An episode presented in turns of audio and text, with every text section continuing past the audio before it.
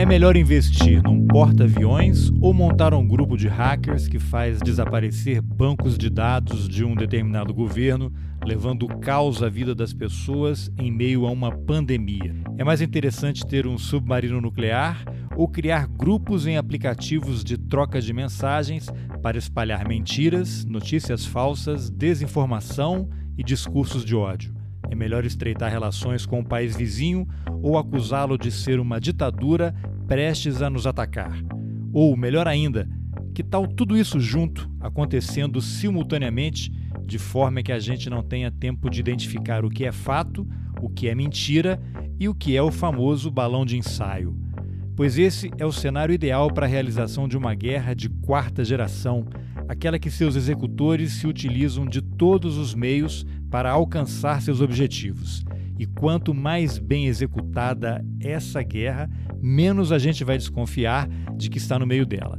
Para entender um pouco mais sobre esse assunto, eu entrevistei Heraldo Macraques, coronel da reserva do Exército e doutor em Ciências Militares. Eu sou Carlos Alberto Júnior e esse é o Roteirices. Vamos nessa!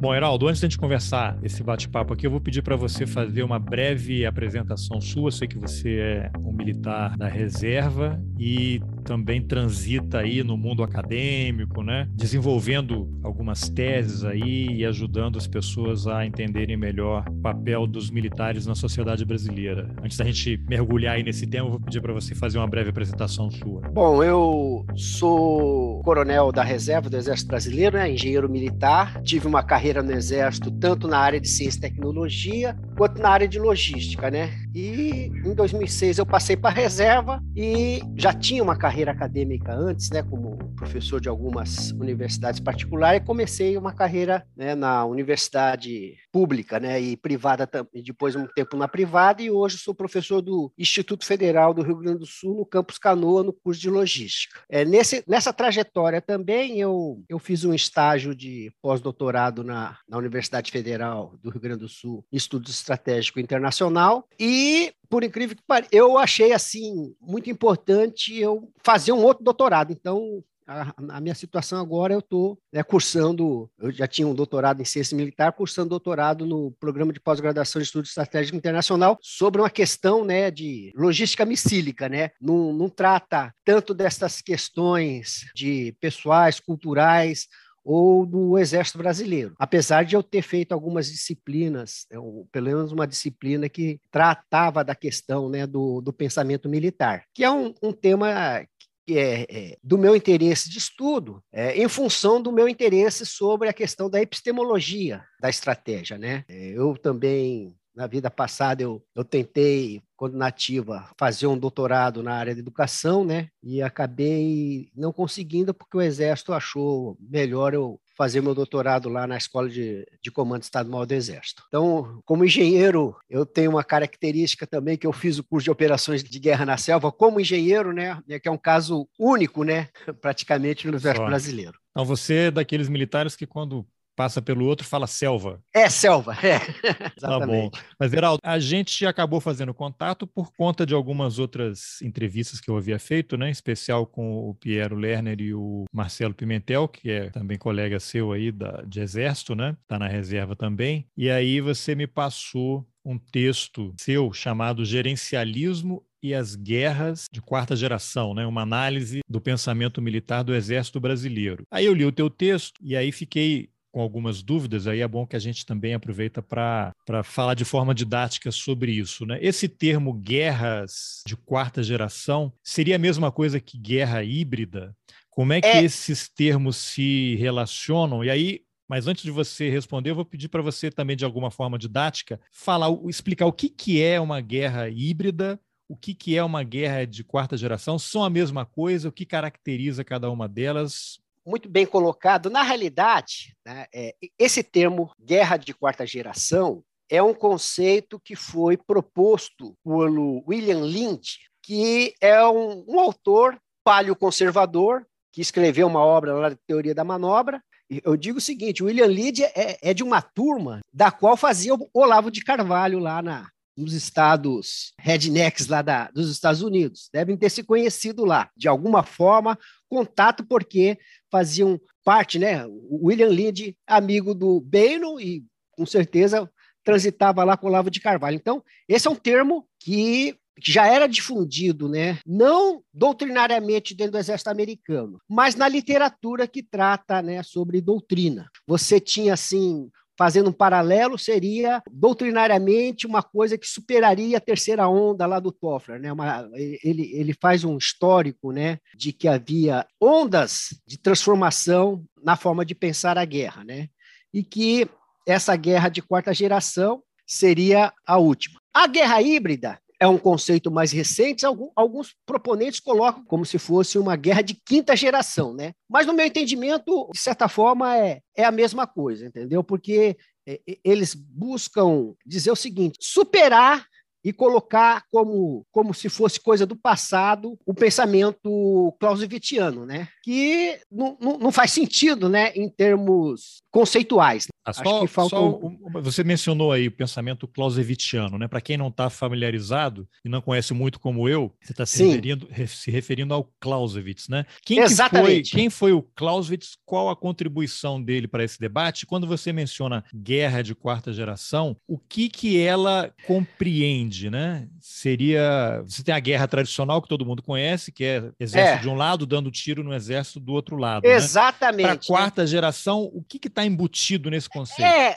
o que se chama aí de guerras não lineares, guerras assimétricas. Com a experiência da guerra do Vietnã, né, eles falaram o seguinte: não, não adianta ter um exército poderoso se um exército menor pode nos vencer. E aí, de certa forma, extrapola tá certo? O que foi ocorreu lá no, no, no Vietnã, o que ocorreu, por exemplo, lá depois da, da guerra do Iraque no Afeganistão, como uma idealização de como fazer uma guerra e, e vencer aquela guerra, né?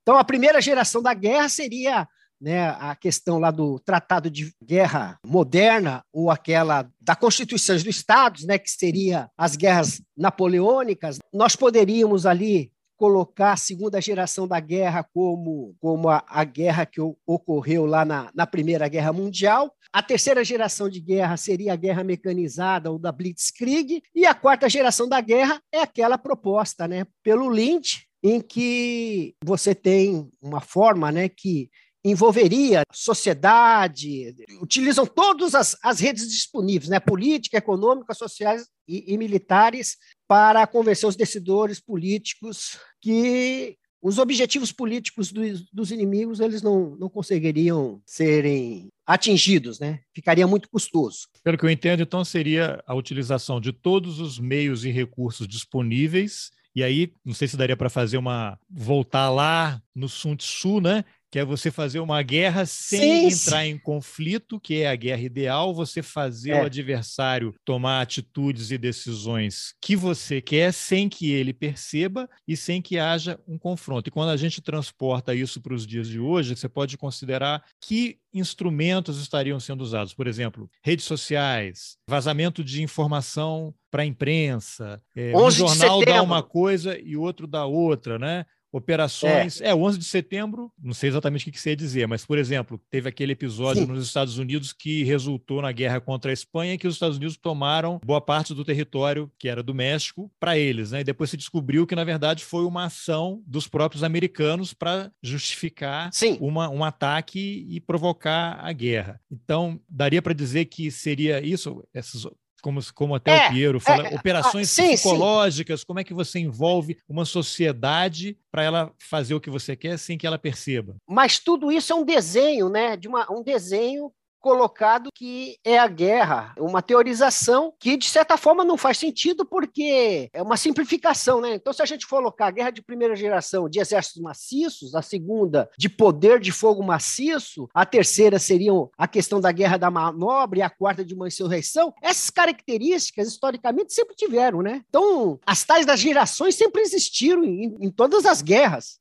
Vários então, níveis, né? Porque pode ser na é, primeira é, geração você tinha um cara infiltrado espalhando contra-informação ou mentiras para justificar qualquer exato, coisa, né? Exatamente. Só que agora fica mais sofisticado, né? É, exato. Que de certa forma o que se tem que se produzir um discurso para justificar uma atitude, né, política. Isso é uma questão, né? Olha, nós estamos de certa forma fazendo isso porque temos que se adequar à nova geração da guerra. Mas isso também, guerra... se a gente transporta para as outras gerações, tem lá o assassinato do Duque Ferdinando. Sim. E, e para uma coisa mais atual, né, que está acontecendo agora, que é a situação da, na Ucrânia, né, entre a Rússia e a Ucrânia. Né? Perfeito. Né? Qualquer uhum. coisa que aconteça ali pode ser justificativa para qualquer outra exatamente, coisa também. Exatamente. É. Tá? Eu queria que você elaborasse um pouquinho mais. Então, usando esse exemplo de hoje, Rússia e Ucrânia, como é que uma guerra dessa de quarta geração, porque são diversos interesses envolvidos, né? Você tem uma questão geopolítica, você tem petróleo, você tem gás natural, você tem o Putin, que está no poder lá há mais de 20 anos, né? E recentemente ele deu duas entrevistas coletivas, depois de visitas com o presidente da França, o Macron, e com o chanceler da Alemanha, né? E que ele repetiu praticamente a mesma coisa. Olha, a gente não quer uma guerra. Quem está avançando não é a Rússia. A OTAN que está avançando para as nossas fronteiras. Agora, se a OTAN apoiar a Ucrânia para que eles tentem pegar a Crimeia de volta pela força, a gente vai ter um problema. Mas ninguém aqui quer isso. Eu sei que o poderio militar da OTAN combinado é muito superior ao da Rússia, mas nós somos uma das potências nucleares. E vocês vão ser arrastados para uma guerra de consequências imprevisíveis e vocês não vão ter nem tempo de piscar. Foi o termo que ele usou, né? Sim. Você podia elaborar um pouquinho, então, em cima dessas questões? Como é que a gente é, introduz Elaborar isso? numa frase. Guerra é a continuação da política para os outros meios. Nada né? de novo sobre o sol, né? Nada de novo sobre o solo. Então, se você pegar a teoria correta, você vai explicar de forma mais corretas, né? Sem, digamos,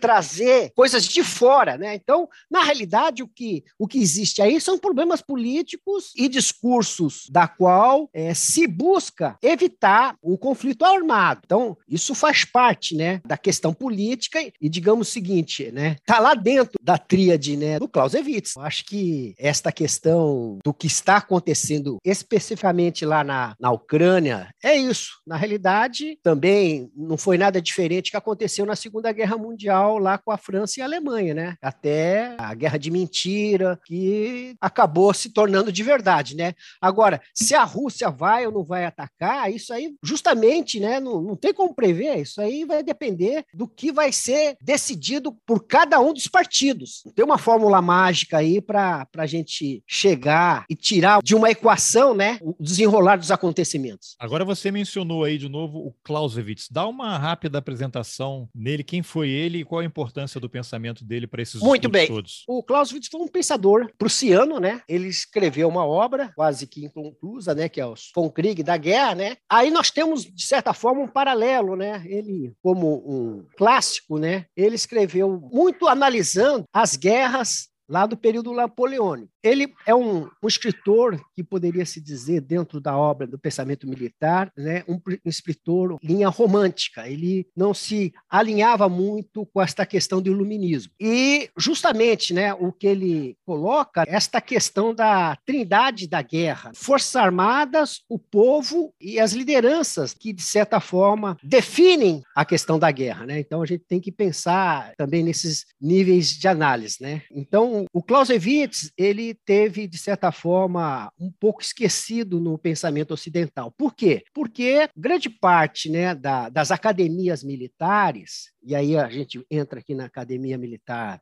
no nosso caso do, do, Brasil, né, teve uma, uma origem francesa da escola politécnica, né, e muito também depois da Primeira Guerra Mundial nós tivemos uma influência muito grande de um outro pensador militar que é o Jomini, né, que o Jomini, o Jomini como né, o Henri Jumeni, tem uma, uma outra perspectiva né, de analisar a guerra, que é a guerra como um acontecimento baseado em leis né, imutáveis. Né? É um pensamento de um positivismo militar. Né? Ele é um positivista militar, então acha que existe lá uma equação que pode reger o conflito. E que, de certa forma, ele vem influenciando o exército brasileiro desde sempre. Né? E até no seu texto você menciona aí que o exército brasileiro Sim. segue a linha positivista. Né? Então eu queria te Sim. pedir para poder destrinchar um pouquinho mais do seu texto ali. Aí, em cima disso, a gente vai conversando, que é parte do, do título é uma análise do pensamento militar do Exército Brasileiro. Né? Então, o que, que você poderia falar sobre esse pensamento militar brasileiro e como é que ele foi evoluindo, se é que houve uma evolução ao longo dos anos, e inserir nessa tua análise essa questão de que o Exército ou as Forças Armadas se entendem como uma espécie de poder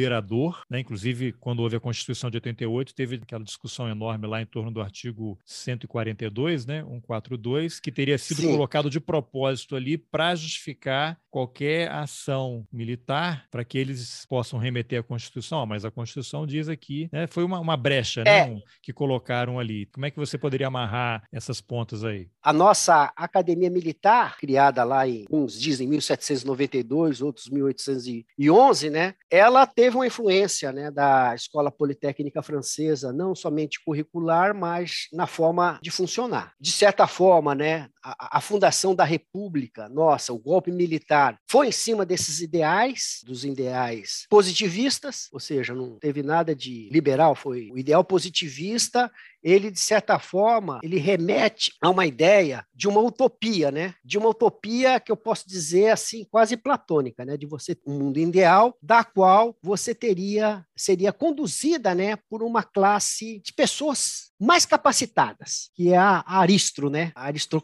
Aristro por isso que vem da palavra aristocracia, é o governo dos, dos mais capacitados. Então, o, de certa forma. Desculpa, isso aí remete a uma é. frase recente do general Hamilton Mourão, vice-presidente, que ainda, não sei se logo depois de assumir ou pouco antes, já eleito, ele fala, né, de fazer uma nova Constituição que se deveria chamar um conselho de notáveis, né? Ah, sim, quem perfeito. São, é. Quem são esses notáveis, né? É, ah, essa ideia. E aí, quando você menciona isso, a fundação da República está falando em 1889, né, fim da, do Império Brasileiro. Então, aquela ideia persiste desde o início do Brasil como república, e você tem hoje, na outra ponta, um, é. um general vice-presidente falando em conselho de notáveis. Né? Mas quem é. decide quem são os notáveis? Exatamente. E o que vai ser decidido por notáveis são coisas notáveis também, né? Para eles, né? É, exatamente, né?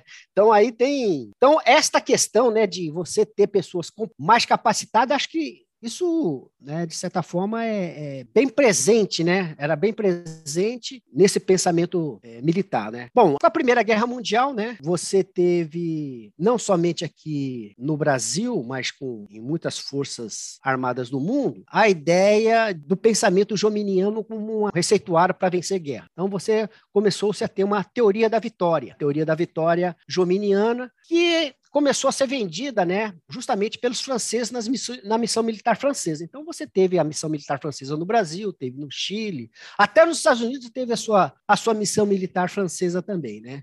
Se bem que os Estados Unidos, eles, a capacidade criativa deles, né, eles, eles mesmos se impuseram uma própria missão militar francesa, que é a guerra guiada pelos princípios de guerra, pela doutrina. Então, a missão militar francesa, ela, de certa maneira, solidificou porque de certa forma a gente tinha, não tinha né, um exército assim muito preocupado com as questões profissionais. Então, a missão militar francesa, ela existem vários textos tratando disso que ela profissionalizou o exército. E nessa profissionalização, ela deu um, um, entendimento de um receituário para a vitória, que até hoje, né, eu chamo né, é, o receituário para a vitória, o exército que se prepara para a guerra da resposta da casa, que é o que existe nas escolas militares. Então, ali o, o oficial na, na, Escola de Comando Estado-Mal do Exército, ele vai estudar, tá, vai fazer uma prova, e naquela prova tem uma guerra que existe uma resposta da casa da qual ele tem que atender. Terminada a manobra, tem uma forma certa de fazer da qual o oficial tem que acertar aquela resposta, né? É bem interessante isso, né? Porque isso teria, né, como falar o Garrincha lá, acertar com sempre, né? Com os russos, né? Na guerra não funciona bem assim como a resposta da casa. Né? E mais adiante, né? É bem nós apropriado, tivemos... né? O Bolsonaro acabou de ir à Rússia, né? Exatamente, né? e aí, mais adiante, nós tivemos também né, algumas reformas de ensino no Exército Brasileiro que só reforçaram essa posição. Então, diferente, né, de um, de um ambiente acadêmico, mesmo agora tendo doutorado, né? Mas o core do ensino militar não, não mudou. Você não tem um ambiente de crítica política de, de profusão de ideias, contestação. Não, não isso não existe, né? Não, não tem. Essa não, não é a característica do ensino militar, né? E agora, o que eu acrescento sobre essa questão do ensino é que também a metodologia pedagógica, né? Ela se consolidou nessa perspectiva de buscar a resposta da casa, entendeu? Você fez a MAN, e você uhum. fez o que? Era ESAO? Qual é o, os outros cursos? Não, eu fiz, eu fiz a AMAN, fiz o Instituto Militar de Engenharia e depois eu cursei a Escola de Comando do Estado-Maior do Exército. É Bom, nessa, exatamente, nessa evolução, né, você fala, pô, mas você é engenheiro, então existe também algumas peculiaridades, eu vou falar dentro do Exército, eu posso também arriscar a estender isso para a questão das outras forças, é que nesse processo evolutivo né, do Exército e das Forças Armadas, eu posso colocar ali República, depois da guerra, nós tivemos os governos desenvolvimentistas, né? As Forças Armadas, elas, de certa forma, espelharam um pouco esta, esta questão, né? Então, eu vou só apresentar um, um dado interessante. O IME, ele foi ele tem uma história lá pregressa, né, da criação dele em 1792, mas ele se consolidou como escola de, de engenharia moderna pode-se dizer ali depois de 1930, mas mais certamente depois da guerra, né? Houve uma época na MAN que a MAN era três anos e as armas científicas elas tinham acesso direto ao IME. O que é bem interessante que entre 1950, tá? Eu tenho esse dado aqui de 1950 até até 1977, nós temos 26 turmas de AMAN aí, 20, 01, 01 são os primeiros colocados de AMAN, acabaram indo para o IME. A trajetória para o topo da carreira não passa pelo IME. Aliás, pelo contrário, né? O IME limita a carreira do oficial até ao posto de general de divisão. Mais especificamente, né, na década de 60, né, grande parte dos primeiros colocados, das maiores turmas, também né, faziam IME.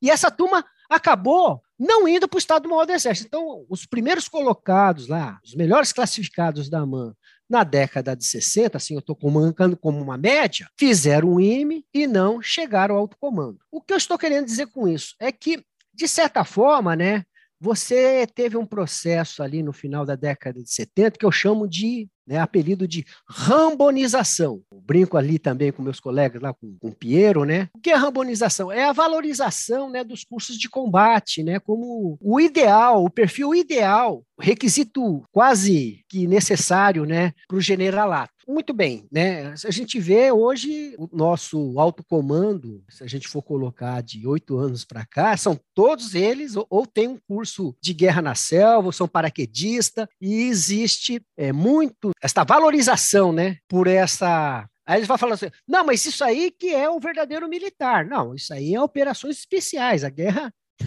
trata de, de, muito mais questão do, do que simplesmente essas questões de operação militar, que faz conexão né, com esta questão aí da guerra de quarta geração. Tá vendo que existe uma, uma conexão, né? Você tem que ter um Rambo lá para operar na guerra de quarta geração. Mas não tem uma história também que a guerra é quando todos os outros meios falham, né? E aí você tem aquela imbricamento ali com diplomacia, né? Um termina, um começa quando o outro falha Sim. e o outro retoma quando o outro cumpriu, né? Você tem essa, é. essa coisa. Agora é interessante você ter citado esse período aí e falar dessa rambonização. Você falou aí do alto comando, né? Do, do exército. Uhum mas mais até do que isso, porque os generais da reserva que chegaram a general de exército, né, general, generais quatro estrelas, e que fazem parte desse núcleo mais próximo do presidente da República, eles são exatamente dessa geração, né? E é uma Sim. geração ali dos anos 70. 60, 70, final dos anos 60 é. 70, General Heleno, Braga Neto. Uhum. Fernando. Azevedo. E eu achei muito interessante você comentar que os primeiros colocados iam para a área científica, né? Ou, ou técnica, e, é. a, e, e os eu não vou fazer juízo de valor porque seria injusto não. e é simplificar uma coisa é, muito complexa, a, eu, né?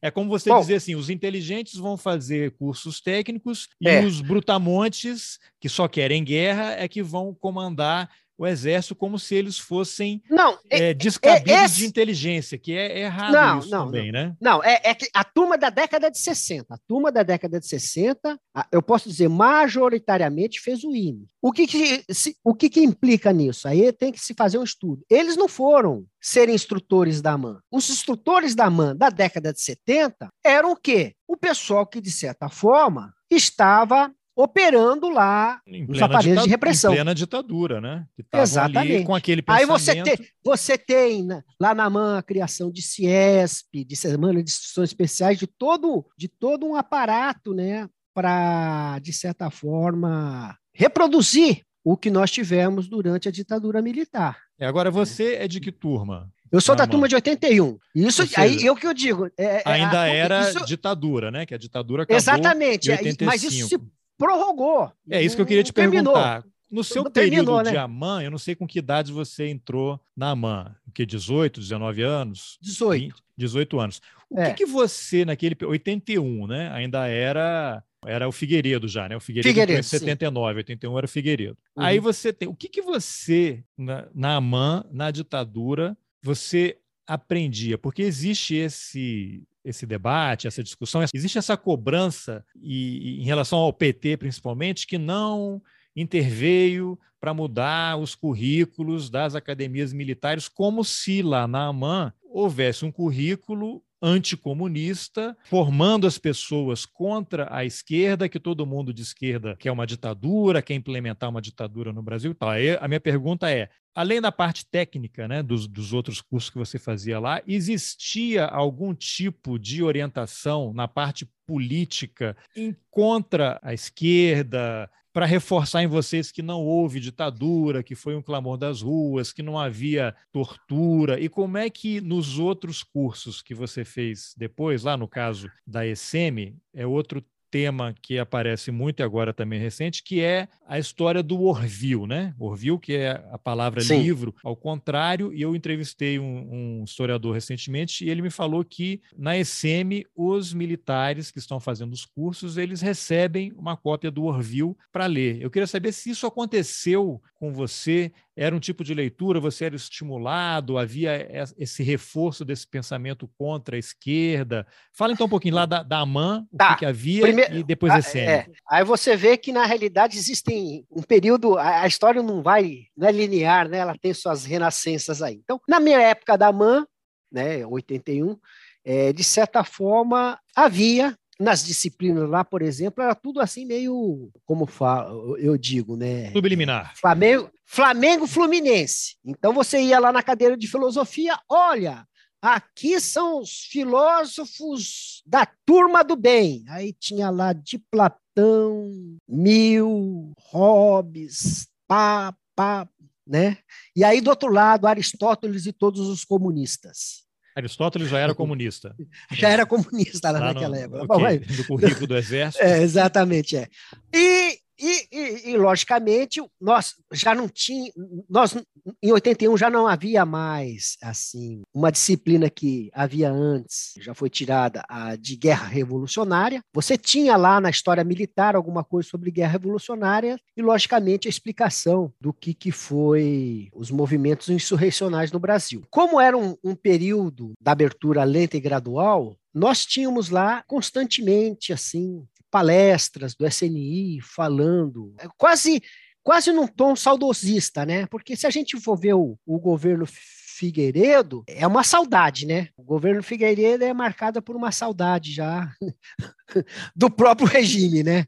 É uma coisa meio assim é interessante. Bom, então, é, aí eu né, fiz. Saudosismo, né? É, um saudosismo do que. Do que, ainda não tinha acabado, pouco... do que não tinha acabado. Exatamente, é. É um romantismo do que não tinha acabado. E, e, por isso mesmo, né? Acho que o saudosismo, o romantismo é isso, né? Você reinventar uma história, né? De que, de que não, não existiu, né? Ou seja, reinterpreta aquilo que, dentro do que a gente quer que, que, tenha, que tivesse acontecido. Mas pelo que eu entendi, havia esse reforço de que não houve sim, golpe, sim, sim, o povo foi às ruas e o exército estava lá para é, havia, salvar havia, o país. Havia, exato, exato. Né? Então, é mais, sai ano, entra ano, tira governo, bota governo. A ideia da academia de que nós somos a liderança de um Brasil inteligente continua. Isso é cantado Só todo dia lá. vocês são capazes de salvar o Brasil.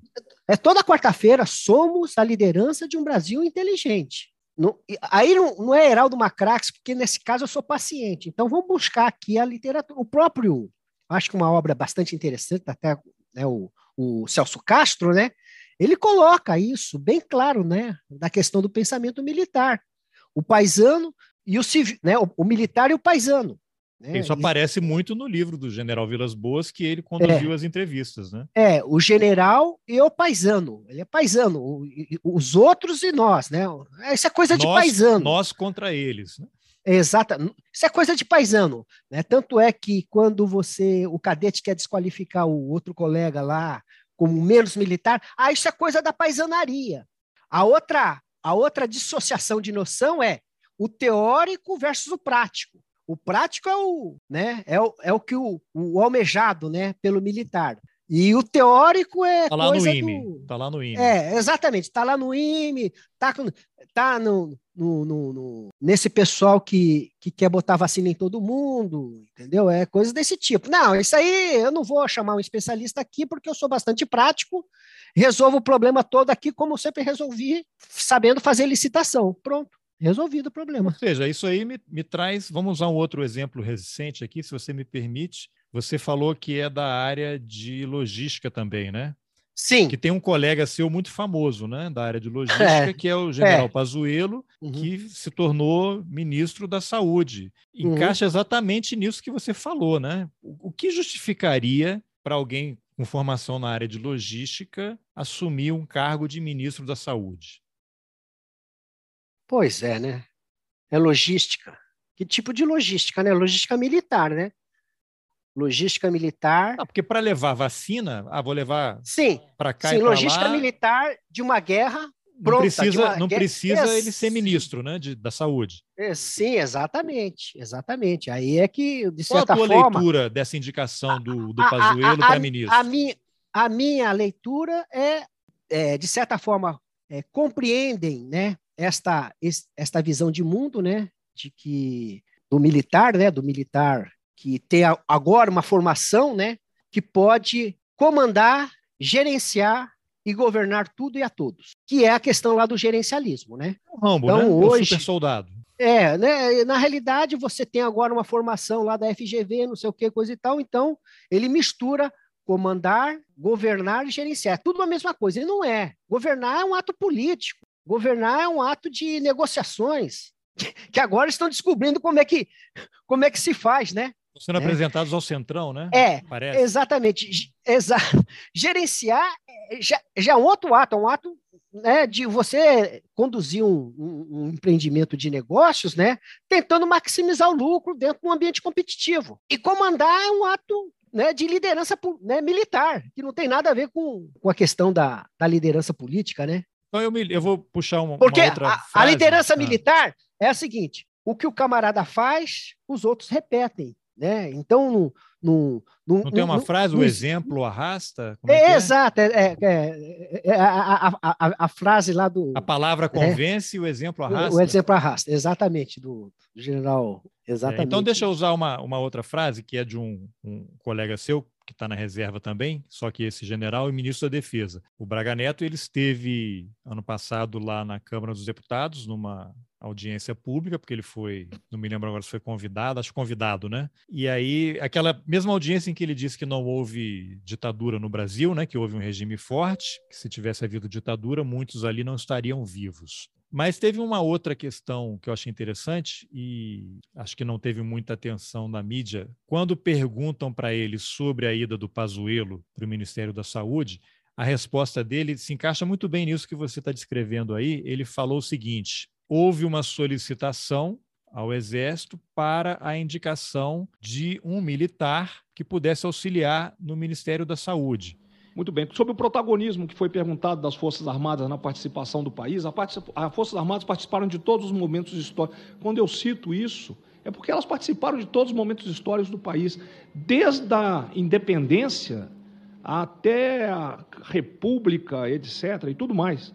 Guerras, guerras, combates, pacificação pelo Duque de Caxias. A participação da Forças Armadas ela é efetiva e ela basicamente se faz pela sua capacidade de organização e planejamento. Né? Toda vez que nos chamam, quando foi chamado o Pazuello para, para atender no Ministério da Saúde, foi pela capacidade logística dele de planejamento. Nós temos hoje mais de 500 milhões de doses do, do, do, do país, no país. Os senhores acham que isso chegou nos últimos quatro meses? Isso começou em julho do ano passado, quando foi assinado uma, uma, um termo de crédito lá, uma nota técnica para poder liberar um crédito de 2 bilhões de reais para início da compra da AstraZeneca, em que não se tinha nem a vacina nem a certeza que ela seria dada. Teve de ser costurado junto com o TCU, porque qual técnico assinaria, ou qual ordenador de despesa assinaria uma nota nessas condições para depois ter uma resposta no futuro? Então, a chamada do Pazuello, ele veio para atender uma questão logística lá. E aí, quando pergunta, ah, mas o Pazuello, se não houve um nome Pazuello? Quando eu estava na Casa Civil, eu, o que eu fazia era a diferença entre competência e incompetência. Ser competente ou não. A pessoa, eu não chamava a pessoa por indicação, eu chamava a pessoa por perfil. E assim é feito na Força Armada. Se os senhores precisarem de uma pessoa nossa para trabalhar em alguma coisa específica, estou falando de um técnico altamente especializado, não dificilmente será atendido o nome da pessoa. Os senhores mandam o perfil, a força vê pelo perfil e escolhe pelo perfil. Como Pazuello havia tido um bom desempenho lá nas Olimpíadas, na questão da logística, na questão lá dos haitianos né, e dos venezuelanos que estavam entrando na fronteira com o Brasil, ele teria sido a pessoa mais qualificada do Exército para entrar no Ministério da Saúde para, em tese, dar um apoio logístico e por conta daquelas confusões todas que a gente sabe, que eu não preciso repetir aqui, ele acaba sendo alçado à posição de ministro. Então, o que isso, essa fala do Braga Neto, tem tudo a ver com o que você falou. Sim. Isso junta o entendimento dele de que os militares são os mais qualificados e têm a capacidade política também. Então você tem essa geração que está aí, que de alguma forma está no comando do país, que acha, se acha capaz de resolver todos os problemas, se acham os mais aptos, os mais habilitados a resolver todos os desafios é. do, do, país. O que, que, você poderia comentar sobre isso, considerando essa fala do Braga Neto? Sim, acho que ela reflete um pouco esse entendimento de que comandar equivale a gerenciar, que equivale a governar, sendo que cada uma destas coisas são de esferas diferentes, com demandas diferentes, com, com dinâmicas diferentes. E que exigem habilidades diferentes. E que exigem diferentes. habilidades, habilidades. Eu não vou. O militar é, é, é, é competente em comandar, sim. O quê? Aquilo que ele foi preparado para tal. E é isso. Agora, ah, não, mas bota o camarada lá na, na, na, Eletrobras, na Petrobras, que ele vai provar que ele é bom também. Bom, não sei. Eu, eu, eu, eu acho que é isso nós temos que saber. Até pode acontecer, né? Até pode, pode até acontecer. acontecer. Pode até acontecer, mas dentro do, do que está se vendo aí, parece que.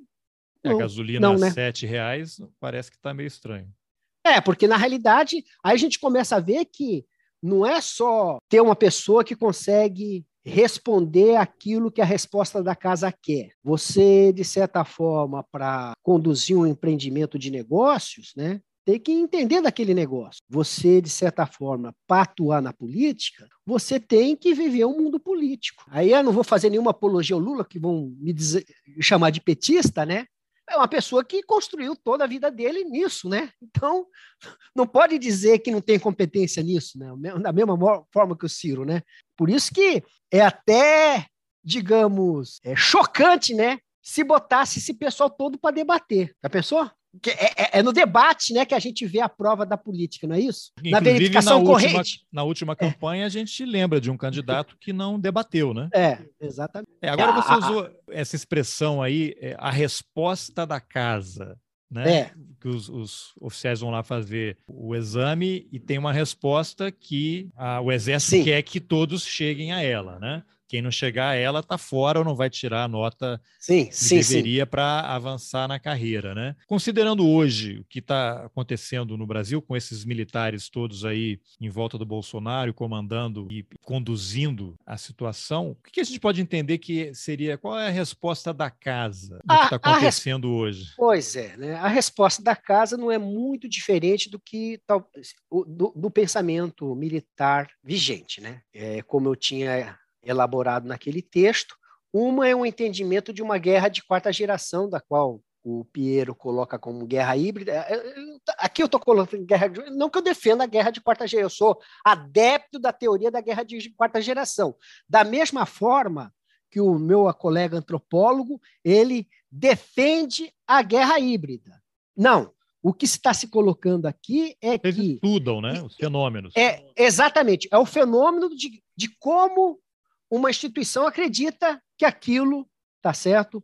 É, digamos, é a resposta da casa. Então, a, a guerra de quarta geração hoje, esta guerra de amplo espectro, é doutrinária, né? De certa forma, grande parte do esforço de estudo doutrinário do Exército Brasileiro hoje é sobre isso. Você tem manual lá para operação interagência, mas eu não vi ali um manual novo sobre, vamos lá pensar, batalhão de infantaria mecanizado. Ou Afinal, então, o Brasil vai enviar tanques para atacar quem? É, exato. É, mas é sim, mas profissionalmente? O que, que se espera de um exército? É preparar suas forças para a guerra. Achar que o conflito vai ser sempre esse conflito que se chama assimétrico, na realidade, se está se respondendo a uma outra questão. Aí é que eu coloco lá também no artigo. É que também, depois da década de 70, e, né, e principalmente da década de 90, e enfatizado lá depois de, de 2001, é uma reforma do sistema de segurança a nível global, né? É tipo assim um consenso de Washington nisso. Consenso de Washington, na qual você tem forças armadas nas grandes potências, nos países centros, nas semiperiferias. Nós temos aí justamente essas forças armadas muito mais preocupado em manter a ordem, e isso, de certa forma, a gente tem, né, na questão da garantia da lei da ordem, da priorização desta questão, né, dentro das Forças Armadas. É, isso daí já é um ponto de inflexão, porque você colocar o Exército, que originalmente é para proteger o Estado, né, de ataques é. externos, né? fazer ou proteger, fazer guerra ou defender de um ataque. Você agora tem um exército que participa de missões internacionais em vários países, né? como o caso do Haiti, que é um caso muito emblemático, em que Sim. o exército brasileiro levou experiência para o Haiti e trouxe experiência do Haiti para o Brasil para aplicar nas uhum nas favelas, né? Eu me lembro que eu, uma vez eu conversei com um oficial, eu não vou citar nomes aqui porque foi uma conversa, ele não está aqui também para debater, mas que ele esteve no Haiti e ele relatou que ele, o Exército Brasileiro tinha informantes nas favelas lá no Haiti. E celular era uma coisa rara, assim, lá no, no Haiti. A população não tinha dinheiro. Sim. E eles tinham um celular com alguns informantes dentro das favelas, que passavam informações para os batalhões brasileiros que estavam no comando, que os ajudava a se movimentar na favela. E aí, os traficantes ou os controladores das favelas descobriram que tinha um informante que estava passando informação por celular. O que, que fizeram? Relato que eu ouvi, né? O pessoal que controlava as favelas saiu batendo de porta em porta para vasculhar as casas e qualquer casa em que houvesse um celular, eles matavam todo mundo. Porque sem um celular aqui, esse cara é informante. Enfim, aí fecha o parênteses, mas aí você tem o Exército Brasileiro imbricado aí com forças policiais, com BOP do Rio de Janeiro, usando, misturando Sim. técnicas de guerra é, com guerrilha urbana, exato. atuando contra o próprio povo, né? contra o cidadão brasileiro. Exato. E aí o Sim. que você mais tem são relatos e relatos de abusos praticados por militares brasileiros nas favelas. Né? Isso é. daí é, é, muito complicado, né? É, porque o, o trato que se dá na guerra não é o mesmo trato que se dá na polícia, né? Você, quando quando aprisiona o prisioneiro de guerra, tu não lê os, os direitos dele, né? Ele, não tem como guerra, fazer mas isso. Na guerra ele está protegido por uma convenção internacional. É, ele está com né, proje... exatamente. Então é outra questão, exatamente, né? Mas né, ele está protegido por, por, uma convenção tá certo? E, e, e mais é, é, é, muito difícil, né? É, é muito distinto, né? O, o, os dois cenários, né? Então, é, é essa questão que fica, digamos, borrada, né? Esta fronteira entre o que é uma ação de guerra e uma ação policial. O que, que o, o exército está fazendo o que, afinal de contas, né? Quando faz ali uma ação, por exemplo, como ela fez lá no, no Rio de Janeiro. Isso não seria guerra híbrida, então? Ou guerra pois de quarta é, geração? É, exatamente. Aí fica é, mas, é, mas é a garantia da lei e da ordem, né? Está na nossa Constituição, nós temos que garantir a lei, a lei da ordem. Mas isso também, né? A gente... E se está no artigo 142, somos nós que é, temos que fazer, nós Exatamente. Exército, né? Pronto, e, é, mas o, o, o, o que vai definir essa, essa, essa garantia também é quem? Onde é que. O Conselho é de Notáveis. É, exatamente. Onde é que existe a, a, tal da desordem? Começa a tudo ficar muito. Quem determina o que é desordem, né? O Conselho de Notáveis, eu acho. Exa exatamente. Né? Fica tudo muito difícil, né? De, de se estabelecer limites, né? Mas o que eu estava comentando são estas questões, né, da guerra da quarta geração, como você conseguiu aí de certa forma enfatizar melhor, né? Ou como o Piero coloca, como guerra híbrida, né? Não como como a teoria que ele defende, né? mas como ele compreende que a força compreende. A ideia do livro dele é justamente isso, né? que, de certa forma, né? se aplica uma guerra híbrida contra a sua própria gente. É isso que eu acho que né, a síntese do, do trabalho dele. Que, mas aí hoje, quando você vê. Aí, tá... aí, aí não está na Constituição, né? Aí... Pois é, mas aí isso tá. Mas isso tem tudo a ver com esse raciocínio que você desenvolveu, dessa formação. É dos militares, Sim, de que perfeito. eles é que são os melhores, então, ao, ao momento em que eles estão é. no poder, pelo voto, é. É. e eles vão aplicar isso, esse entendimento é. que eles construíram ao longo da carreira, não? O, o, os, os ser os melhores é uma, é, vou colocar, é ser uma aristro, né? Não é ser me o melhor é para mim depende do que você é melhor. Melhor no futebol, claro é, para mim, o ataque do Santos da década de 60. Né? Então, o ser o melhor é ser o pessoal que consegue pensar melhor o Brasil. Porque é, existe esta questão, né? Não, nós somos formados para pensar o Brasil desde a mãe, diferente dos paisanos que fazem faculdade. E agora, além do mais, a gente consegue também ter um diploma de administração, que é uma coisa. O gerencialismo, acabou, né? É exatamente. Gerencialismo, que você pega o é. Pazuello, porque aí entende de índio, entende de mineração, entende sim, de favela, sim. entende de agricultura, sim. de meio ambiente, né? É. Você vai vendo até aquele livro lá do, do Vilas Boas, lá com o Celso de Castro da FGV, ele fala, né? Ele faz elogios rasgados assim ao Ricardo Salles, o ex-ministro do Meio Ambiente. Ali ele deixa transparecer. Esse livro é um documento muito importante porque Sim, ele, é. ele traz um pensamento, todo o pensamento Sim. daquela geração em relação a várias coisas, desde essa pauta tradicional aí é, dizem que querem importar racismo para o Brasil, querem importar para o Brasil problemas que não existem aqui, próprio Hamilton Mourão repetiu isso algumas vezes, uhum. o Vilas Boas fala no livro. Então você vê que tem esse universo dessa bolha militar, porque convive muito com militares ao longo da vida, principalmente se são filhos de militares. É. Né? E o, o paisano, como eles dizem, é um ser estranho, né? alheio, que eles têm dificuldade de entender e não conseguem entender por que, que não entendem como os militares são. Exato. Faz, faz é, é sentido indo... isso? É, é, sim, é uma endogenia, né? É endogênico o sistema, né? É como o, o Goffman, né? O antropólogo coloca que é uma instituição total, ela é fechada dentro de si. Ela é fechada dentro de si e enxerga o mundo dentro do que ela se constitui. Como ela se constitui? Aí eu coloco né, como uma utopia platônica, né, de que você tem que colocar quem Platão vai conduzir que é o filósofo o... do bem, né, segundo aquela lista. Ex sim, exatamente. Vai ter uma pessoa que vai conduzir o barco na direção certa.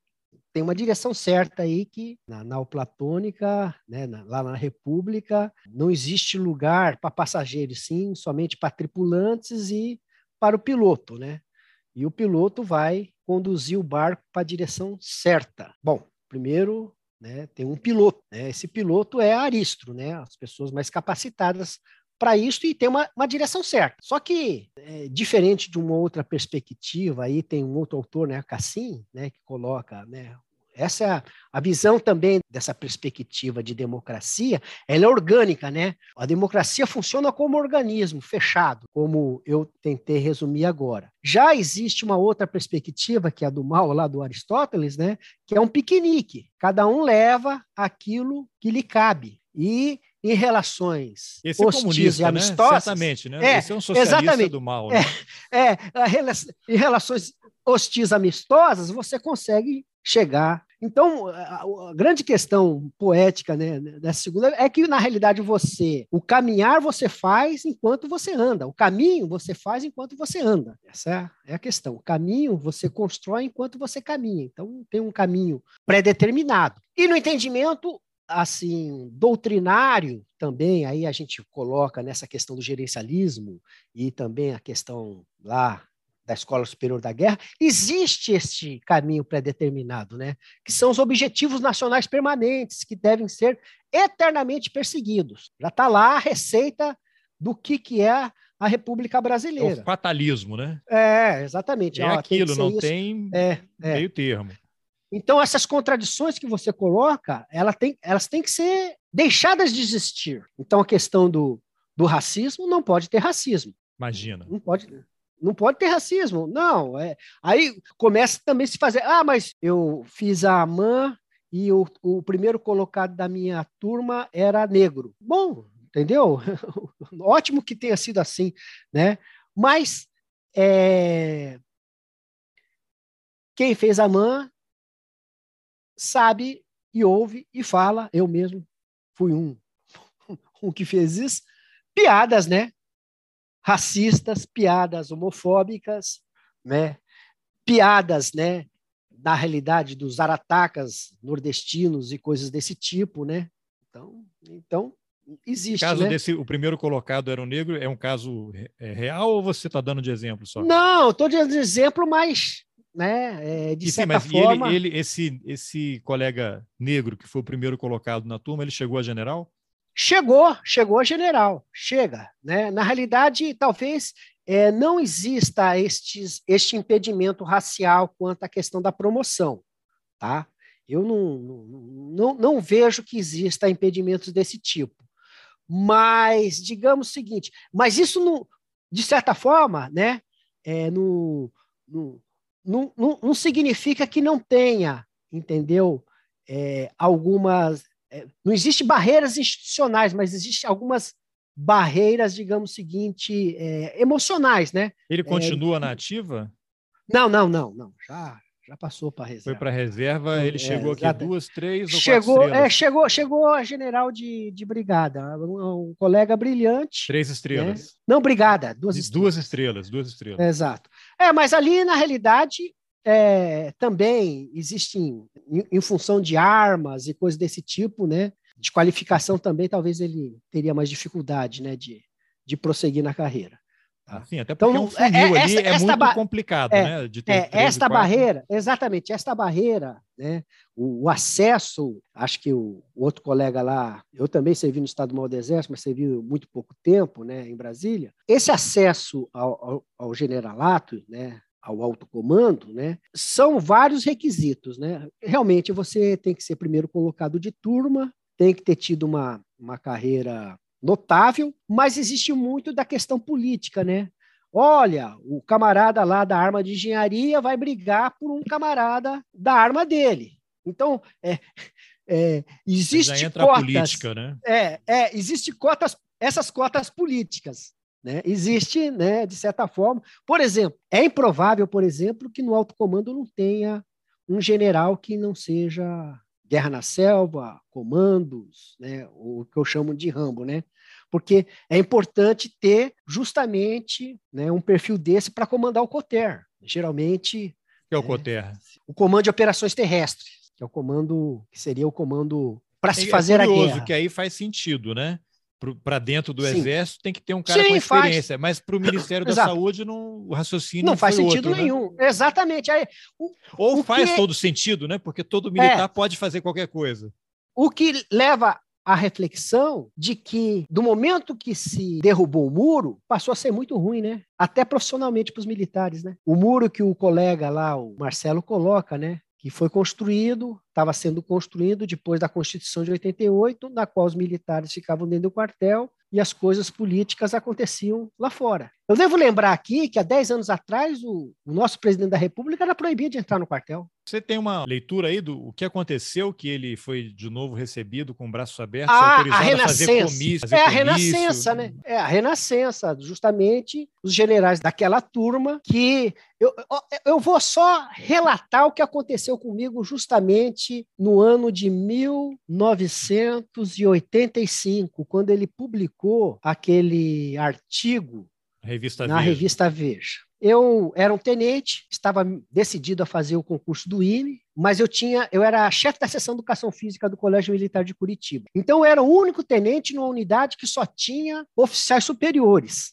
né? Eu e o tenente Aman, né? O resto era tinha um outro tenente temporário lá e o outro e os que outros eram tenentes é que ou seja, aqueles tenentes que são promovidos depois de serem subtenentes. Teve uma, sargento, uma carreira como praças, né? Então era uma figura, a única figura lá de Amanho e o restante era major, tenente coronel. Ou seja, você, na realidade, você obedecia a é, todo mundo. Todo mundo, né? Todo mundo era seu Aí chefe. Eu, é, exatamente. Mas eu, o colégio militar é uma instituição, não tem nada a ver com um quartel, né? Um colégio. Aí, quando saiu aquela reportagem, o meu comandante me chamou lá. Olha, tenente, porque os outros já estavam estudando para. Seu comandante, ele, ele era o é, quê? Coronel? Era coronel. Coronel, era um coronel, tinha. O irmão dele tinha sido, se não me engano, lá da chefe do Doicode lá em Curitiba, coisa. Já tinha uma, uma vida. Sim. Olha aqui, ó. É até engraçado, né? Não faça como esse capitão. Esse capitão é o novo Lamarca. Olha só. Cômico, né? Aí aquilo ficou. Mas o que, que é o sentimento, entendeu? De alguns capitães, de tenentes em relação ao Bolsonaro sobre aquela reportagem foi de uma certa aceitação, porque nós vivíamos uma crise econômica, né? Na qual os militares e todos os servidores públicos tinham perdido muito a, a, sua renda, né? A capacidade da sua renda. Não podendo fazer greve, isso criava um contraste. Tanto é que muita gente né, brincava o seguinte: ah, vou fazer concurso para o Banco do Brasil, que em a, outras carreiras públicas, de certa forma, né, você tinha é, rendimentos maiores. Tá? E, o, e, havia contraste também, inclusive, entendeu, com a iniciativa privada. Né? O pessoal falava o seguinte: ah, como é que o metalúrgico consegue ganhar mais que um tenente? É que nós vivíamos um momento de transformação lá em que justamente né, os movimentos sociais né, aflorando, estou falando né, isso já, já é 85, né, criaram melhores condições para algumas carreiras e para algumas profissões do que outras. Tá? Então, é, é, curioso então, isso, porque o, o é, Bolsonaro, naquele momento, ele fez aquele artigo que era, digamos assim, uma reivindicação legítima da categoria, mas por conta perfeito. da hierarquia militar, aquilo foi mal visto. Totalmente. Porque é uma quebra de hierarquia, uma Sim, quebra total. de disciplina, é. porque ele só poderia ter feito aquilo com autorização dos superiores, algo que não é. aconteceu. Ele teria feito, teria Sim. feito da cabeça dele, foi punido, né? Parece que ele teve que responder alguma coisa, foi ficou punido. detido é. e tal, mas até o livro do Luiz McLuff Carvalho, que resgata esse uhum. episódio, uhum. mostra que ele, informalmente, né, recebeu muito apoio, muito apoio da categoria. É, né? sim. Tinha gente que criticava oficialmente, mas olha, era isso aí. Obrigado porque você está é. aqui levando os nossos Não, problemas. O, o, né? o pessoal mais exatamente, o pessoal mais antigo que eu estou falando, né, coronéis, achavam aquilo um absurdo justamente por quebrar a disciplina, que é uma coisa que, que era inadmissível. O, o nosso na época ministro do Exército, escreveu aquilo de forma clara. Quando saiu esse artigo, teve aquela confusão. Qual foi a imagem que ficou do Bolsonaro nas Forças Armadas ali? Tinha gente que criticava, assim, mas é um nome que ficou marcado, Olha, ficou permane permaneceu assim sendo mencionado. Não, ele ficou. Ah, aquele cara é meio doido, né? Ficou... Já tinha essa fama. Sim, é. Ele tinha essa fama. Não, aquele cara, entendeu? Ó, a gente foi, foi bom, porque né? Pelo menos teve alguém aí, alguma pessoa que teve coragem, né? um colega que teve coragem para reivindicar aquilo, porque o que, que acontecia? O pessoal ficava um pouco chateado, né, na realidade se chateava, porque como a questão hierárquica, a gente recebia a resposta. Não, os chefes estão preocupados com isso. Então, a reclamação dos tenentes capitães, ah, você vai me dizer agora que os chefes estão preocupados que a gente vai ter que pagar o Carrefour, né, na compra que a gente faz no, né, logo depois. Não, então, é, de certa forma, não, é, assim, não, não pode se dizer que foi negativa, né, como o, né, porque até, de certa forma, né, profissionalmente, não, não, se podia dizer nada, né? Não nada, né? Não teve muitos... aumento, não teve nada. Exatamente. Agora, Mas você, eu, você ia só... contar uma outra história. Sim, sim, sim, é outra história, né? Então, naquele ano de 85, eu fui fazer o concurso do IME, né? E eis que durante a preparação do concurso do IME, eu estava lá na Exaol, o oficial recebe um mês de licença para se preparar para o IME. E estava lá na escola de comunicação, eis quem surge para fazer o concurso do IME, Jair Messias Bolsonaro, querendo fazer o cursinho lá. Aí ele sentou no, na aula que a gente estava tendo, me lembro até hoje, era uma aula lá de mecânica vetorial, né? Ele sentou, a primeira aula, ele levantou falou: Isso não é para mim. E foi embora. E não apareceu mais. Não apareceu mais. Aí fez o. Quer dizer, ele estava tentando ali, de certa forma, no meu entendimento, resgatar a carreira dele. Até porque o IME era muito mal visto. É. Coisa interessante, durante o período de desenvolvimentismo, durante a década de 60, os primeiros faziam o IME. Já na minha geração, ou seja, você tinha lá na década de 60, 30% dos oficiais fazendo o IME, 30% dos oficiais da AMAN fazendo o IME. Na minha turma de AMAN, de 300 somente, nove fizeram o IME. Então ele estava tentando buscar uma alternativa, né? Ele já tinha escola de educação física, uma alternativa, digamos, que evitasse que ele ficasse, como a gente diz, né, embaixo dos holofotes. Mas um outro acontecimento que eu tive, assim, de certa forma, contato com ele foi. Aí depois ele foi, teve que acabar indo fazer a Isaó, foi justamente nessa questão do croqui, que nunca ficou, assim, bem explicado do que tinha acontecido. Eu, militar, olhando aquele croqui, eu falo o seguinte: pô, mas vem cá, quem fez isso? Foi um cabo? Então é, é, é difícil, entendeu?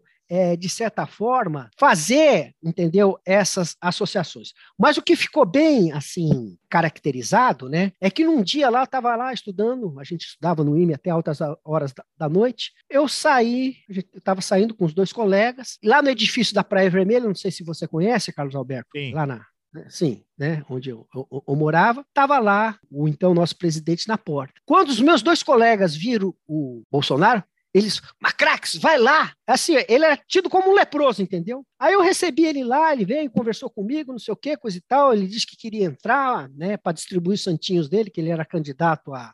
A isso depois a... do episódio lá do, é, dos croquis. Exata, exatamente. Aí ele ainda não que... tinha saído do ah, exército. Não tinha. Aí depois ele acabou. Ele foi né? eleito vereador, né? Eleito vereador e assim, é porque teve a história dos croquis, a revista Veja fez a matéria. Pois é, eu é. particularmente é. acho muito estranho e seria muito assim, complicado a jornalista inventar que o é. Bolsonaro entregou, fez e entregou para ela o croqui. Essa história não Sim. bate. Depois o livro Sim. do Luiz McLuff Carvalho explica bem a história lá dos laudos, né? Que ele acabou não sendo condenado Exatamente. no, no STM, é. no Superior Tribunal Militar, e ficou, porque refizeram um dos laudos, eram dois laudos inconclusivos e dois dizendo que foi ele. Aí um dos laudos inconclusivos, os caras refizeram, dizendo que tinha sido ele, ou seja, dois a um. Né? Perfeito. Né? Um, teria sido anulado, mas aí não foi considerado pela Justiça Militar, segundo o livro do McLuff, que infelizmente faleceu ano passado, muito jovem. Mas é, aí ele. Mas aí, mas aí teve é. o negócio, ele, ele fazia campanha e saiu do Exército quando foi eleito vereador, né? Sim. Uhum. Mas ele fazia campanha enquanto ainda estava na ativa, né? Sim. O e, que é irregular. De certa forma, exatamente. E de forma muito restringida, né? De forma ele combatiam. Ele queria era entrar de... lá no prédio onde moravam os, Sim, os militares para fazer campanha. Exato, e, você, e foi você que o impediu, então? Não, eu não. Pelo contrário, eu recebi ele na minha casa. Ah, você pegou o santinho dele? É, é, falei, não, não sei o quê. Eu recebi, entendeu? E ele circulou Meus colegas sumiram. Não, não, não, não, não, não, não, ele não pôde, não circular, não. Tá ah, certo? Ah, você só levou para sua casa para ele não. Exato. Não fazer. Então, então talvez teve, eu esteja, talvez eu tenha uma responsabilidade. Exatamente, não, você, eu tenho você levou ele para casa, você aí. tentou em algum momento impedir aquilo, mas as é, forças é, eram é. Mais, maiores. Sim, é. Aí, o, o, aí foi esquecido. Mas né? quando teve o episódio dos croquis, qual foi a, a, a imagem dele lá no Exército? Vocês achavam que esse cara é maluco? Ele realmente fez isso? Ou é uma invenção Olha, eu, da imprensa? O que, que vocês eu, eu vou Eu vou falar por mim. Eu vou falar por mim, assim, por mim. Claro. Eu olhei o croqui, olhando assim a, a reportagem da Veja, eu como militar olhando o croqui, eu falei, pô, mas é como comentei contigo, esse croqui não parece ser um, um croqui feito por um paraquedista, entendeu?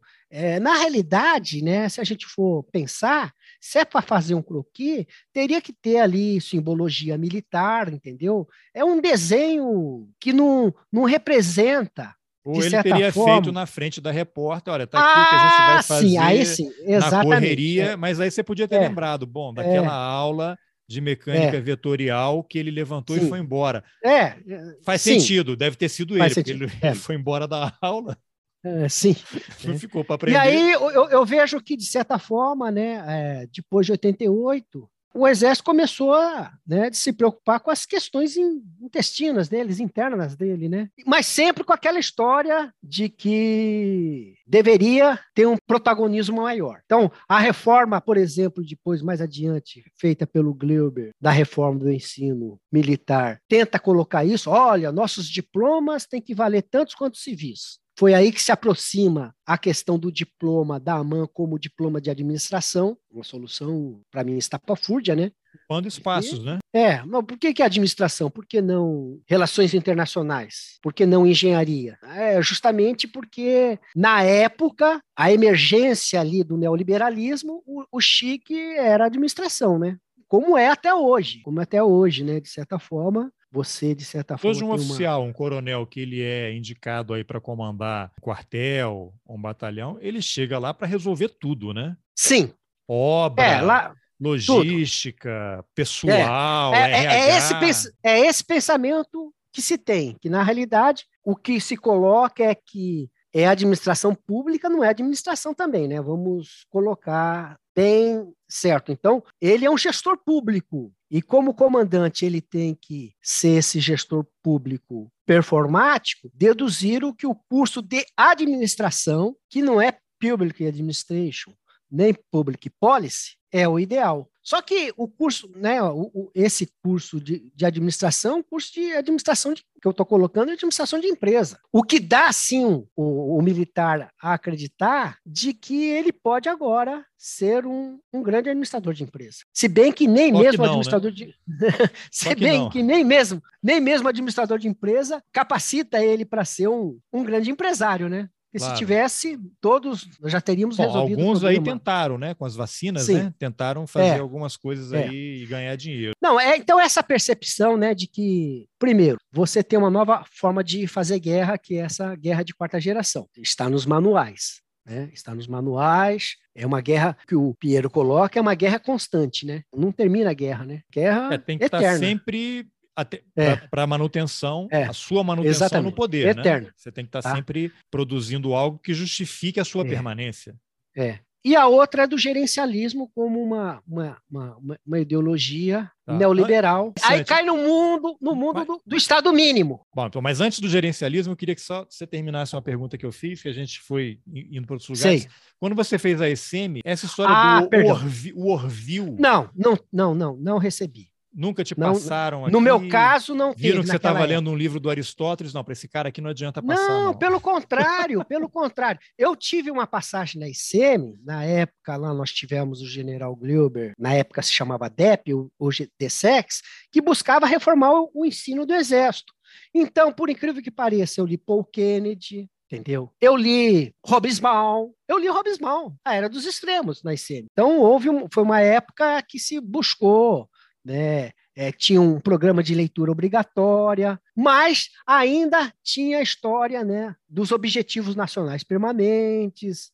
Livros do e, Olavo de Carvalho já faziam parte não, ali? Na, Era um não, nome não, que circulava ali no Exército? Não, naquela época não circulava. Não ah. circulava. Não havia isso, não, não, não se falava. Agora, não se e dentro desse, desse raciocínio todo aí que você vem desenvolvendo, quando no governo Fernando Henrique é criado o Ministério da Defesa. Você acha que isso aí foi um final para os militares, que até hoje eles não absorveram isso e, e foi um entendido como: opa, ah. vão, vão querer nos atacar, e aí depois vem é, Comissão Nacional havia, da Verdade, anistia. É, a, não, havia, havia duas perspectivas. Uma dos mais profissionais, pô, agora a gente vai conseguir realmente fazer Força Armada. Pessoal do IME, né? Pessoal do IME pensando Não, isso, tá? não, também o pessoal do IME, mesmo os co colegas combatentes, eu tive vários chefes que pensavam dos benefícios das Forças Armadas. Agora a gente vai conseguir Força Armada. E tinha também aquele seguinte, pô, agora nós vamos conseguir ter um político que vai brigar por melhores remunerações pela gente,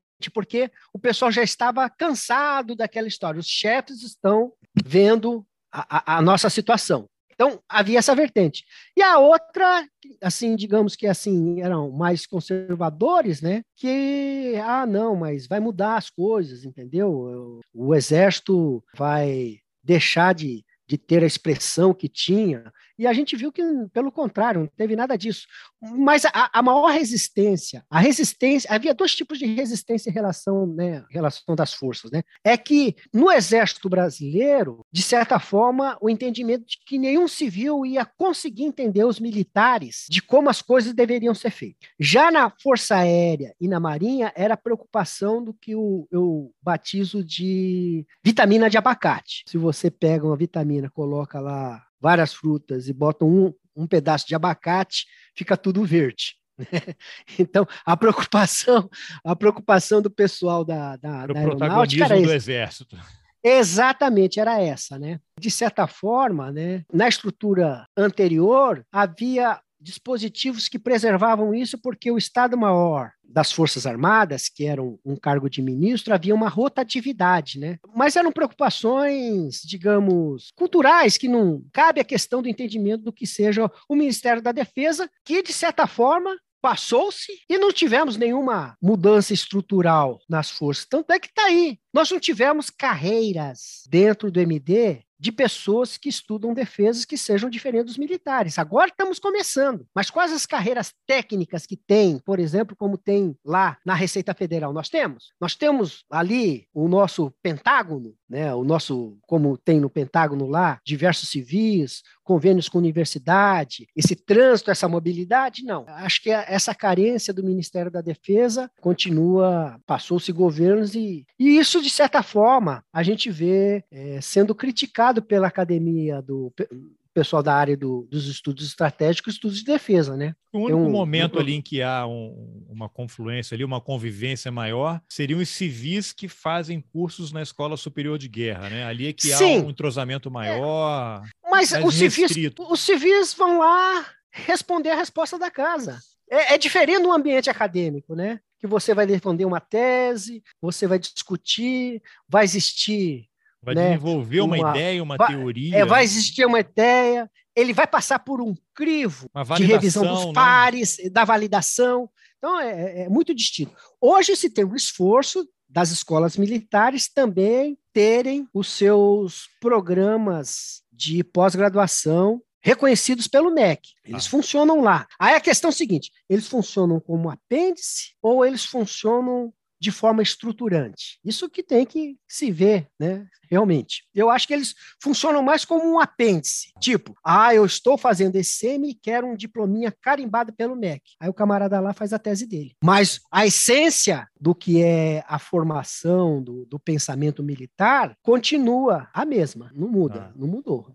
Agora, vai, assim, se não houver uma mudança de certa forma estrutural, e aí eu não, eu não tenho nem como dar essa receita nisso, eu acho que tem gente para estudar no, hoje no, dentro da academia, né? Temos ali diversos departamentos de pós-graduação, né? Aqui na Universidade Federal do Rio Grande do Sul, Federal Fluminense, UNB, né? Universidade Federal da Paraíba. Eu vou parar aqui, me desculpa aí se eu fui injusto quase é. demais, mas com, com pessoas estudando isso. Como eu, aluno agora, enxergo a relação, digamos, da academia com as Forças Armadas? É a seguinte: vamos chamar aqueles teóricos lá para a gente pegar um bizu. É isso. Agora, Heraldo, para a gente puxar e tentar amarrar essa questão aí de guerra de quarta geração com o que está acontecendo hoje no Brasil, e aí Sim. tem um, um, momento muito importante esse ano, que são as eleições, e o tema não sai da mídia, eu queria que você amarrasse algumas coisas. Perfeito. Um termo, uma expressão de um lugar que sempre surge aí, está surgindo cada vez mais, que é o centro, não sei se é centro de guerra cibernética do Exército ou centro de cibernética do Exército. Eu queria que você explicasse o que é esse centro de guerra cibernética, o que, que ele faz, quem são as pessoas que estão lá,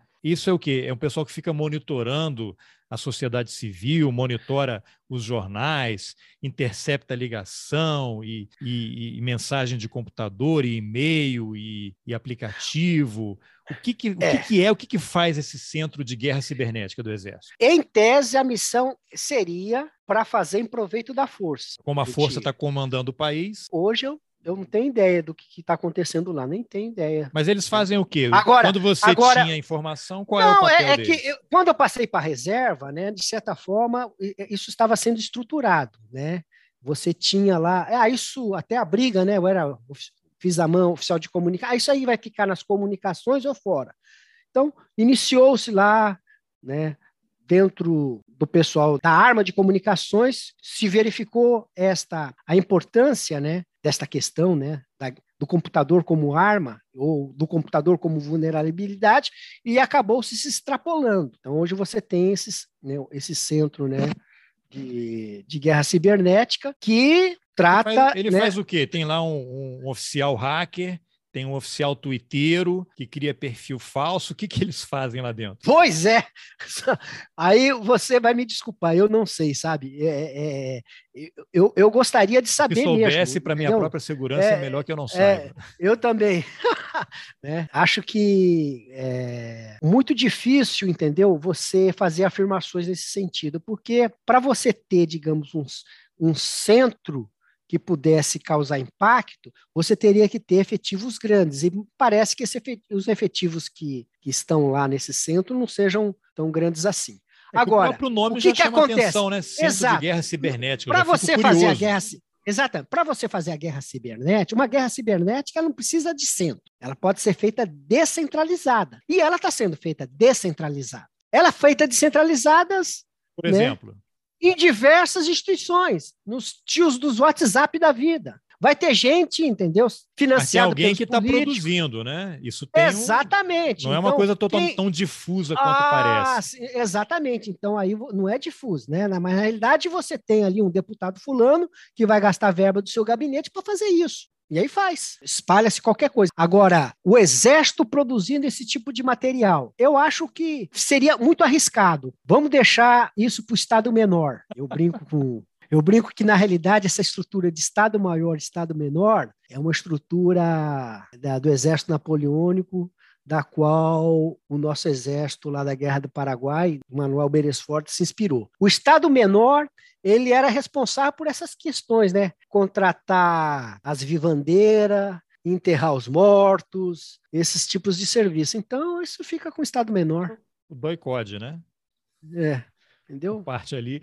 Agora, temos aí o Centro de Cibernética, de Guerra Cibernética, Sim, mas, exatamente. Nós temos, mas nós temos também o Exército né, as Forças Armadas agora estão nesse debate de urna eletrônica. Você tem um ministro da Defesa, que é um general da reserva, que questiona, assim como o presidente, se as urnas são vulneráveis, se são seguras. Aí tem uma comissão que foi criada pelo TSE para poder avaliar a transparência, né? A segurança das urnas. E aí o que, eu, o que eu noto, desde que essa comissão foi criada no ano passado, só o Exército parece ter um protagonismo. Né? O Exército é o único que cobra, que pergunta, o TSE tem que produzir relatórios com centenas de páginas se justificando para o Exército, o presidente da República faz uma live e questiona, o Exército está aí, o TSE vai responder para as Forças Armadas, porque a gente quer garantir. Aí eu me pergunto por que, que a justiça eleitoral tem que dar satisfação para as Forças Mas... Armadas. Qual é o papel das Forças não, Armadas? Não, não, não, em, não tem papel nenhum, isso? né?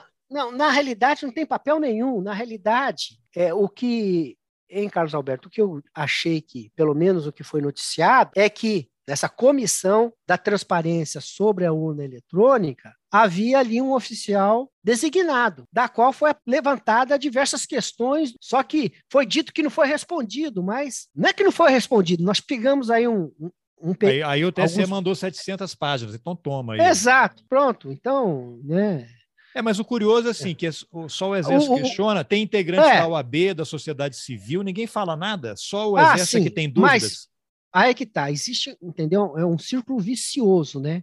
Como você, de certa forma, tem hoje um boletim interno alternativo funcionando dentro das OMs, que são as redes de WhatsApp, melhor, não, de WhatsApp não, rede que são de Telegram, OMs. organizações militares. Toda organização militar funciona dentro lá do Regulamento Interno de Serviços Gerais, ela funciona todas iguaizinhas, no mesmo padrão, então, de manhã, né, tem, ela tem um horário padrão, ela tem um calendário de instrução para cumprir, e, além disso, ela tem, digamos, um documento como se fosse um diário oficial dela, que é o boletim interno, que é lido, que é o ato oficial do dia, como era, por exemplo, a ordem do dia né, na Guerra do Paraguai, que é lido diariamente, ela tem uma organização. Ali diz o que está funcionando. Então, eu digo que existe um, um BI alternativo. O BI alternativo é, é, o que circula né, no mundo virtual. Não podemos negar que grande parte dos, né, dos militares estão engajados na, digamos, aderem, entendeu? As ideias que eu não vou falar nem do, do Bolsonaro, do governo atual, dessa perspectiva.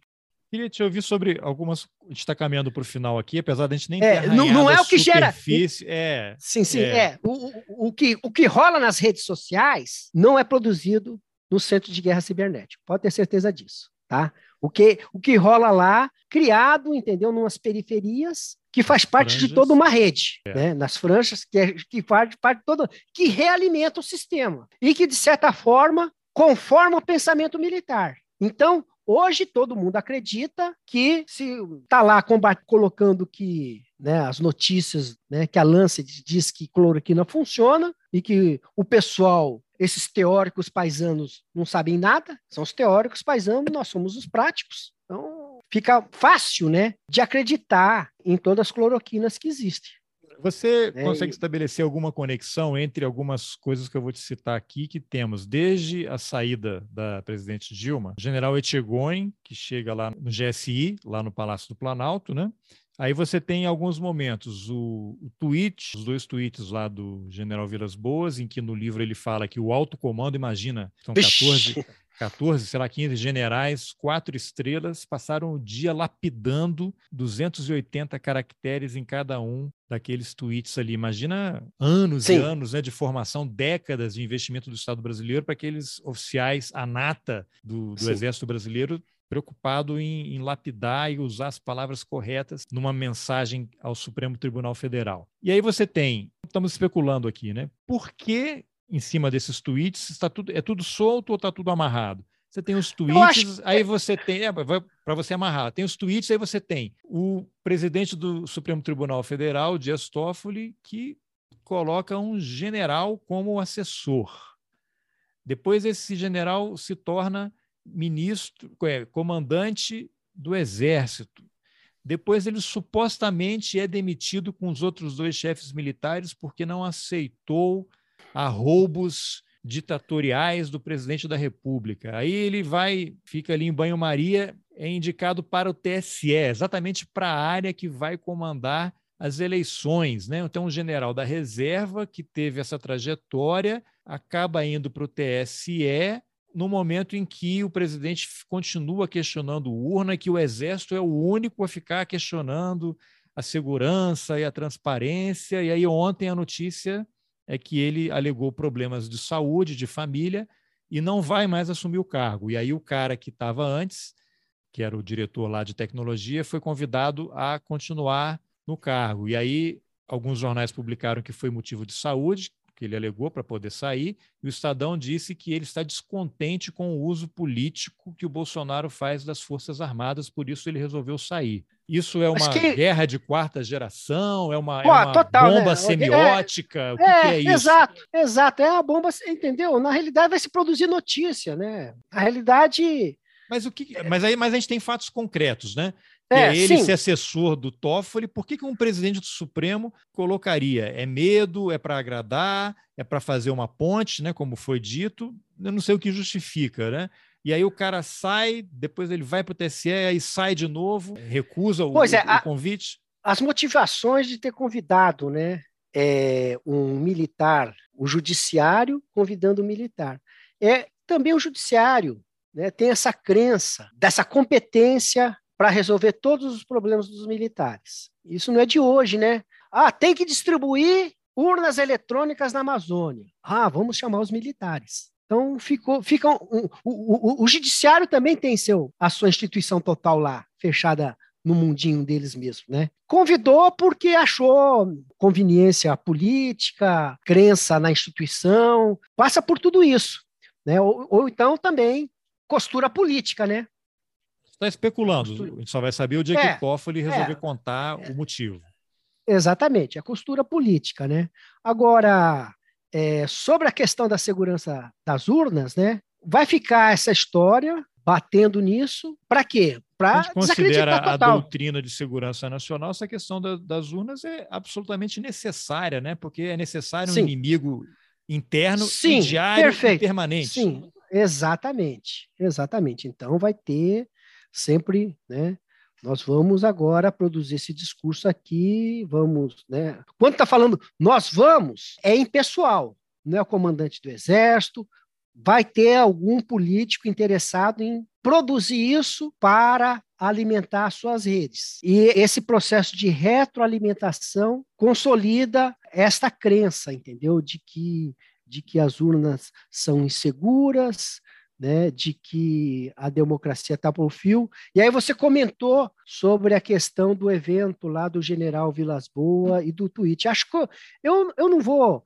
Eu achei, né, como cidadão, muito infeliz aquilo, né? Da mesma né? forma que eu acho, eu acho muito infeliz o camarada que coloca general deputado federal. Na minha percepção, se eu fosse chefe, se fosse um subordinado, é contraria o que está nos estatutos dos militares, que o cara não pode utilizar o posto como nome social para a campanha política. Basta cumprir o estatuto, né? Exatamente. E, e, e aquela, aquela opinião em forma Arrasta, de tweet, né? tô, do opinião, Estado Maior. O, o já, tweet arrasta. Já, a, o tweet arrasta. Exatamente. O tweet arrasta. O tweet arrasta. Né? Agora, por que aconteceu aquilo? Né? Ah, você falou também da Comissão da Verdade. Eu acho que a Comissão da Verdade ela incomodou muito, muito alguns militares, sabe? O Vilas Boas usou o termo facada nas costas. Exato. Não é pouca incomodou. coisa. É, incomodou, incomodou o general Inchegói, que tem pessoas, foram pessoas da né, família dele, que são citadas família, lá que são citadas, algumas vezes de forma injusta. Né? A gente tem que colocar. Eu, eu não sou, é, eu não vou fazer a comissão da verdade a comissão da verdade. Não. não uma, uma, uma organiz... Houve ali uma, uma, o que foi deliberado lá, né? de certa forma, foi dentro de um, de um contexto. Então, o pessoal se, se, se incomodou com aquilo lá. Né? E eu acho que é, eu divido essa opinião que talvez tenha sido um catalisador né, para aglutinar este movimento né, do que o, o, o, Marcelo coloca como partido militar. Aglutinou. Aliás, e para gente, a gente encerrar, então, aqui, depois a gente vai fazer outras conversas, né? Já fica o convite aqui, porque esse tema é super interessante e não vai embora, né?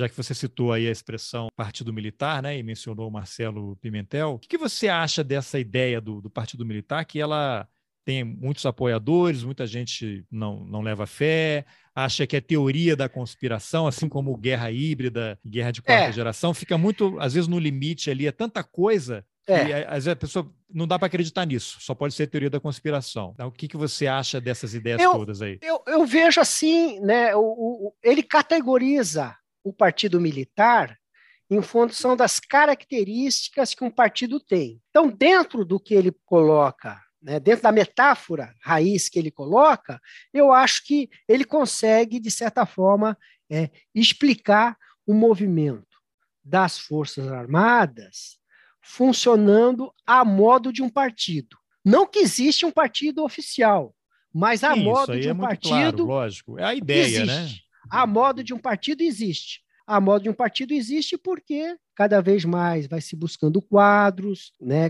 cada vez mais vai, né? existem as divergências internas de um partido, mas eu, eu, eu preferiria verificar sobre outras perspectivas, que é a perspectiva do pensamento militar, sobre a perspectiva das representações sociais. Eu, eu, eu faria um outro estudo em relação a isso, buscando né, o, o que, que agrega para que a instituição para que ela tenha essa perenidade na forma de ver o mundo. A perenidade Bom. da forma de ver o mundo é essa. Nós somos a liderança de um Brasil inteligente, uma visão positivista, jominiana, foquiana e agora neoliberal. Coisa meia louca, né? De buscar o Estado mínimo. E agora com a capacidade de gerenciar para tocar né? tudo. Porque se você olha o orçamento, o exército, ah, as suas armadas são as únicas que o, o neoliberalismo não, não entrou, né?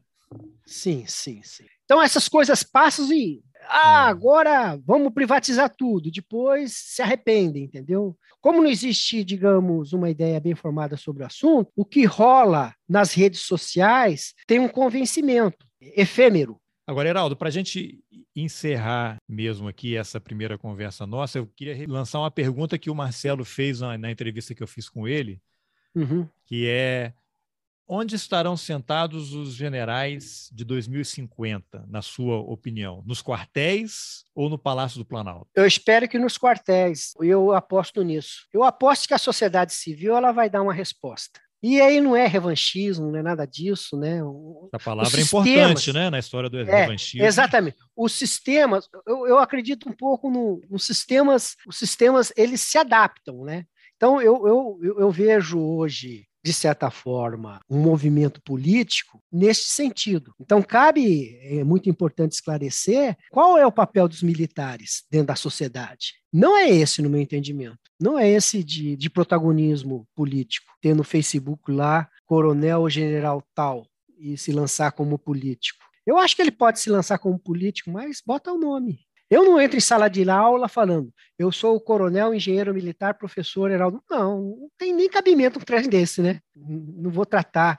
Mas quando você, de certa forma, empresta a marca, né, o nome social, você, de certa forma, está uma bomba misturando. Exa exatamente, misturando as coisas, exatamente. Você está utilizando toda uma história de uma instituição, de como aquela sociedade enxerga a instituição, né? Ou seja, você faz uma conexão aí, né, de, entre essas duas coisas e acaba, né, de certa forma, fazendo uma, uma propaganda até ilegal, né? O que a gente está tratando é de propaganda, no, no, sentido lá da década de 30, entendeu?